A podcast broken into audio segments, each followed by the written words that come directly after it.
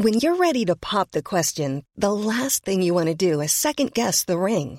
At Bluenile.com, you can design a one of a kind ring with the ease and convenience of shopping online. Choose your diamond and setting. When you find the one, you'll get it delivered right to your door. Go to Bluenile.com and use promo code LISTEN to get $50 off your purchase of $500 or more. That's code LISTEN at Bluenile.com for $50 off your purchase. Bluenile.com code LISTEN. Heraldo Podcast, un lugar para tus oídos. Golpe directo al crimen organizado. El gobierno mexicano destruyó miles de narcolaboratorios y con ellos sus finanzas. Te contamos por qué. Esto es Primera Plana de El Heraldo de México.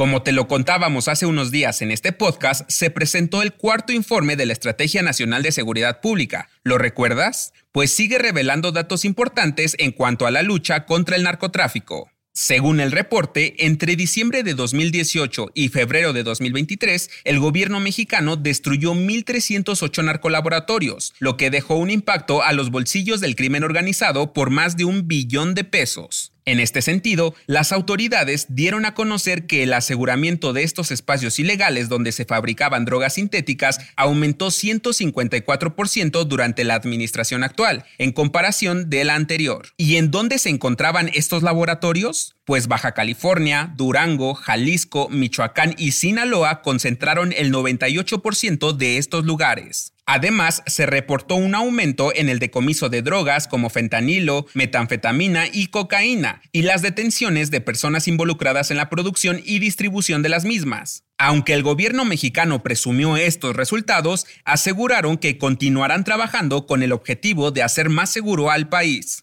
Si quieres estar bien informado sobre las elecciones del próximo año, no te pierdas la cobertura Ruta 2024 a través de todas las plataformas de El Heraldo de México. Escríbenos en los comentarios qué te parece este episodio.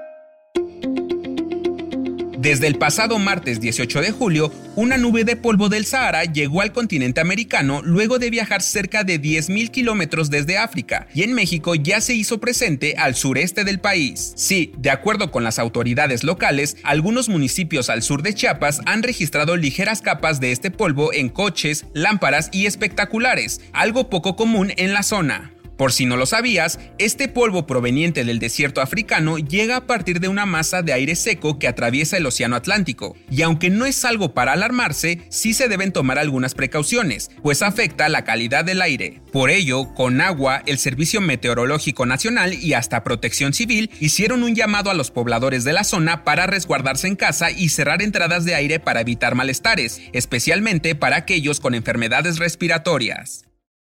En otras noticias, ¿será? La Secretaría de Infraestructura, Comunicaciones y Transportes reveló que la extensión del tren suburbano que conectará al centro de la CDMX con el AIFA estará listo a finales del primer semestre de 2024. En noticias internacionales, este jueves el Parlamento del Reino Unido informó que el rey Carlos III dará su primer discurso del trono el próximo 7 de noviembre. Con él expondrá las prioridades del gobierno británico. Y en los deportes, adiós ídolo. De acuerdo con medios internacionales, el legendario portero italiano Gianluigi Buffon anunciará su retiro del fútbol a los 45 años tras 28 temporadas de carrera profesional. El dato que cambiará tu día.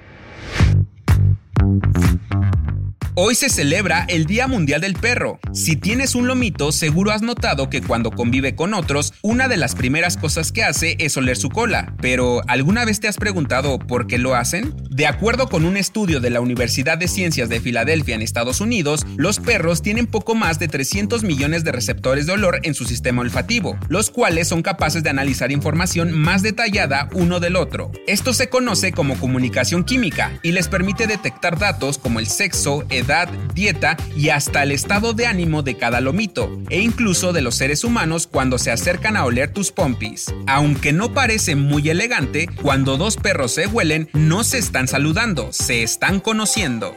La recomendación. ¿La vida que tienes hoy se parece a la que alguna vez soñaste? Si bien no existen malas decisiones, a veces decidir es renunciar para lograr todas tus metas. Escucha el nuevo episodio del podcast Maldita Comodidad, donde Zona Costa platica con el director y productor Carlos Moret sobre cómo empezar desde abajo. Yo soy Arturo Alarcón y nos escuchamos en la próxima. Esto fue Primera Plana, un podcast del Heraldo de México.